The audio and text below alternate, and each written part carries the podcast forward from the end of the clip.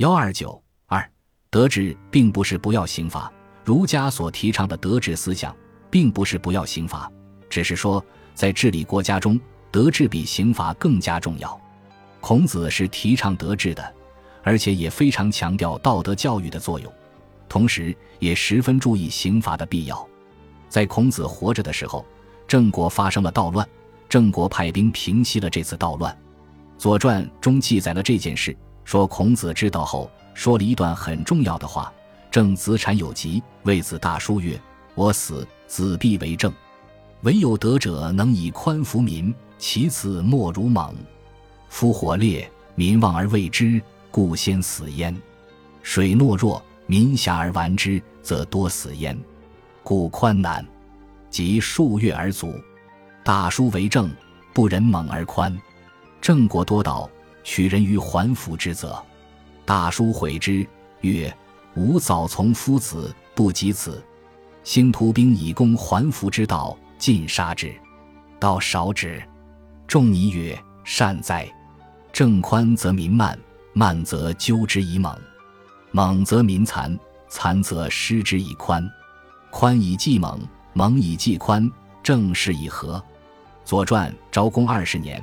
从这里就可以清楚地看出，孔子虽然强调道德教育的重要，但为了维护统治阶级政权的稳定和巩固，对于犯上作乱的人，他还是主张要坚决加以镇压的。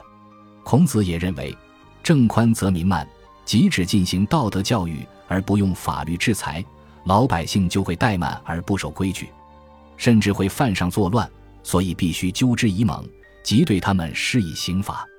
如果只知道用刑法来镇压人民，那么老百姓就会残忍和暴力，应当及时的施之以宽。自从孔子讲了这句话之后，“宽以济猛，猛以济宽，正是以和”的思想，就成了儒家的既要刑罚又要德教的两手并用的思想。人们把它简称为“宽猛相济”的政治原则。宋代的著名思想家朱熹，对于儒家的德治思想，做过较为全面的解释。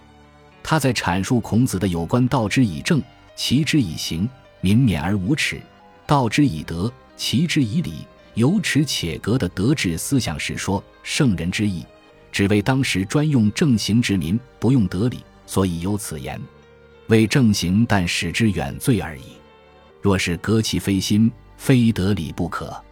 圣人为天下，何曾废行政来？”《朱子语类》卷二十三。朱熹当然十分强调道德教育的作用。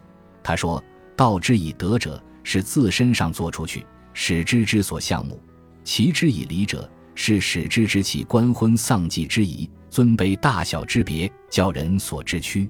既知德礼之善，则有耻而格于善；若道其之以行政，则不能化其心，而但使之少格，道德正行少持，依旧又不知耻矣。”朱子语类。卷二十三，朱熹认为，只有道德教化，才能使人明了道德上的是非，知道什么是应当做的，自觉的努力去做；什么是不应当做的，自觉的不去做。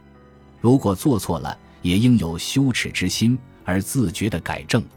他说：“耻便是羞恶之心，人有耻，则能有所不为。”朱子语类卷十三，知耻是由内心以生。人须知耻，方能过而改。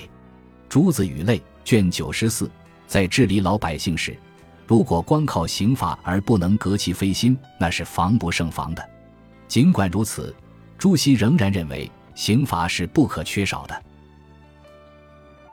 本集播放完毕，感谢您的收听，喜欢请订阅加关注，主页有更多精彩内容。